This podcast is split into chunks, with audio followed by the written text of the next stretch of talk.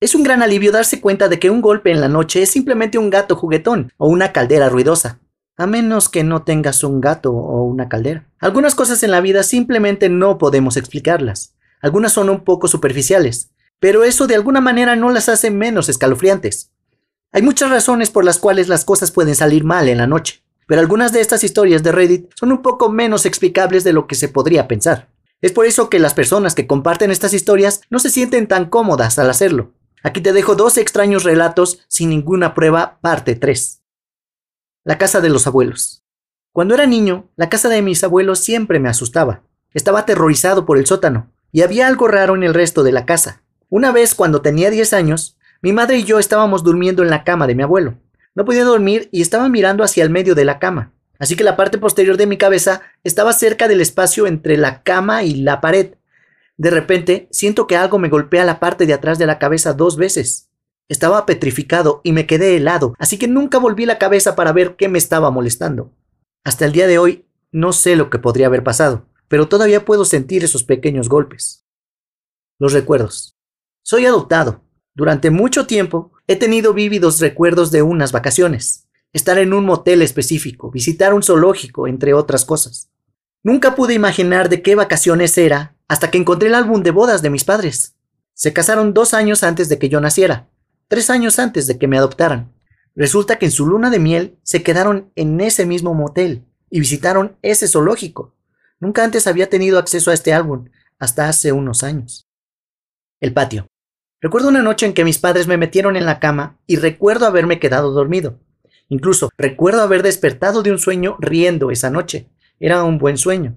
Pero algún punto después de eso, me desperté en mi patio trasero acostado en el cobertizo. Lo espeluznante es que teníamos un sistema de alarma que hacía un fuerte ruido cada vez que se abría una puerta en mi casa. Nunca lo escuché explotar, ni tampoco mis padres o mis hermanos. Era prácticamente imposible salir de la casa esa noche sin despertar a toda la familia. Mi familia estaba bastante conmocionada por esto, y me asusta hasta el día de hoy. El cuarto. Tenía alrededor de siete años y mi hermano tenía trece, y todavía compartíamos una habitación. Siempre tuve miedo a la oscuridad cuando era un niño, Periódicamente me despertaba por la noche y llamaba a mi mamá para que viniera a encender la luz del salón, para usarla como luz de noche. Demasiado para el placer de mi hermano. Una noche, en pleno invierno, me desperté y justo antes de llamar a mamá, noté que había un hombre en la terraza que estaba al otro lado de la pared de nuestra habitación. Me quedé helado. Estaba totalmente asustado y traté de gritar, pero solo podía hacer ese sonido chirriante de tono alto. Lo único que podía hacer era llorar. Después de lo que parecieron horas, mi padre me escuchó y vino a ver qué estaba pasando. Por supuesto, el hombre se había ido cuando se lo conté, y lo dejó pasar como una pesadilla hasta que mi hermano, desde debajo de sus cobijas, dijo que también lo había visto. Con eso mi papá salió con la escopeta. Había huellas en la nieve fuera de nuestra ventana y la ventana del dormitorio de mis padres. Nos tomó un buen tiempo para recuperarnos de esto. Los sueños. Cuando era pequeño, tenía sueños que se hacían realidad. Soñaba con que alguien venía a cenar y luego había un invitado sorpresa al día siguiente. Cosas de este tipo. Pero luego, cuando tenía cinco o seis años, comenzó a volverse más oscuro. Soñaba con primos en accidentes automovilísticos o con la hermana mayor de un amigo cortándose, y todo sucedía en el lapso de una semana o dos. Empezó a asustarme, así que decidí contárselo a mis padres. Al principio trataron de calmarme, pero luego empezaron a notar que era verdad y se asustaron, lo que solo me asustó aún más. Y luego un día dejé de soñar. No he tenido un sueño profético ni de ningún otro tipo desde entonces, y honestamente me asusta el solo pensarlo. La roca. Recuerdo haber jugado en el patio trasero de mis abuelos cuando tenía seis años. Mi abuelo atendía su jardín y yo recogía piedras. Una de las rocas que recogí me pareció extraña.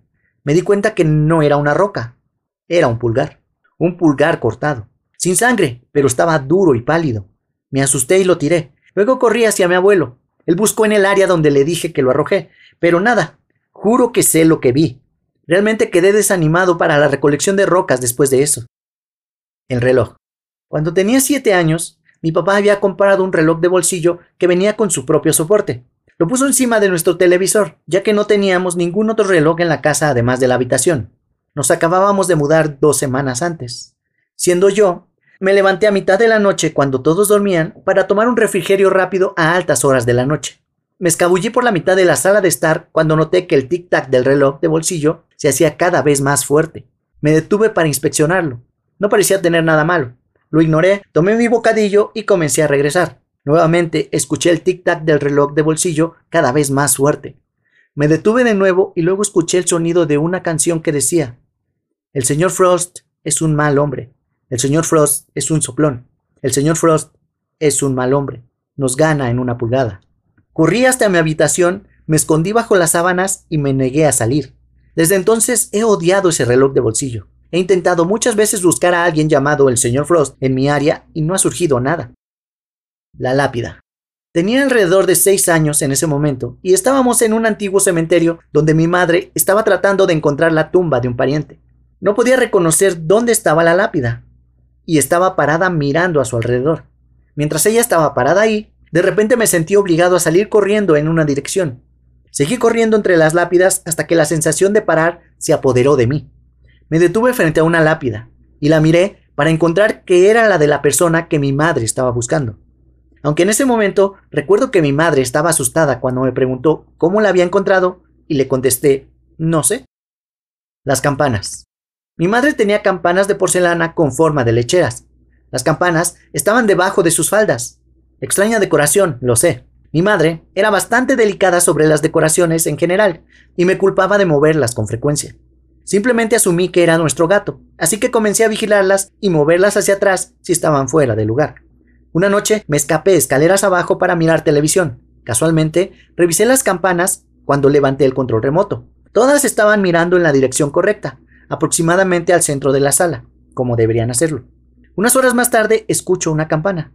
Golpeé en esa dirección, suponiendo que el gato estaba jugando con las campanas de nuevo. Me di cuenta de inmediato que el gato había estado dormido en mi regazo, y que todas las lecheras estaban ahora de frente a las paredes. No volví a escaparme para ver ningún programa nocturno de televisión por un tiempo después de eso. El abuelo.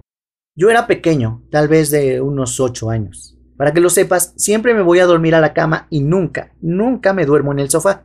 Mi abuelo murió y volvimos de su funeral. Esa noche me fui a la cama, en mi habitación como de costumbre, pero me desperté en mitad de la noche en el sofá de la sala. Cuando levanté la vista vi el fantasma de mi abuelo. No daba miedo ni nada. En ese momento se sentía como algo natural.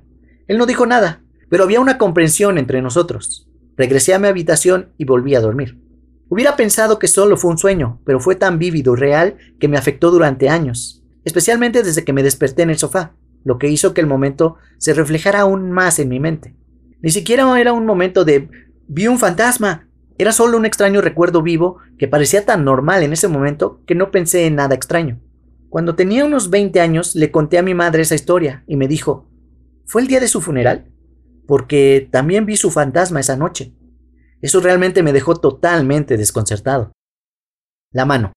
Tenía nueve años.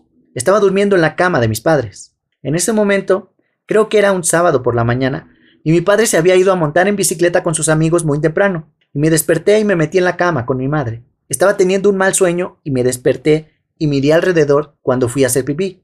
Cuando volví a la cama había una mano pálida blanca que me saludaba desde detrás del armario.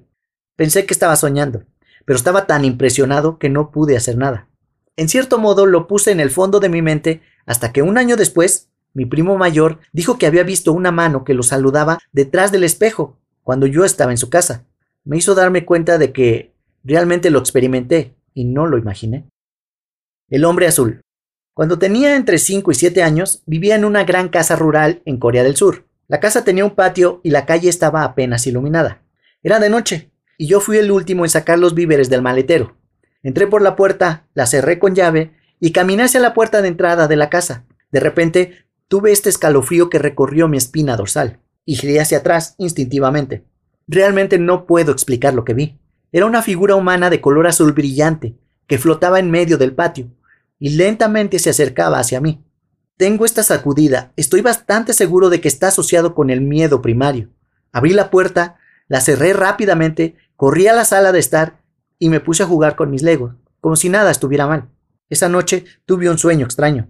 Mi madre había desaparecido y la estaba buscando desesperado. Encontré una puerta incrustada en una colina.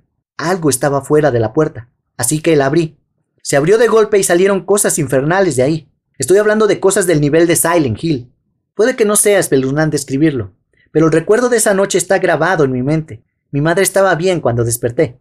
En una nota aparte, también soy muy propenso a la parálisis del sueño. Tengo episodios en los que me despierto con parálisis del sueño de 3 a 4 veces por semana durante un mes aproximadamente. Después de eso, soy libre durante medio año más o menos. Mis amigos bromean diciéndome que estoy embrujado. Eso es todo amigos.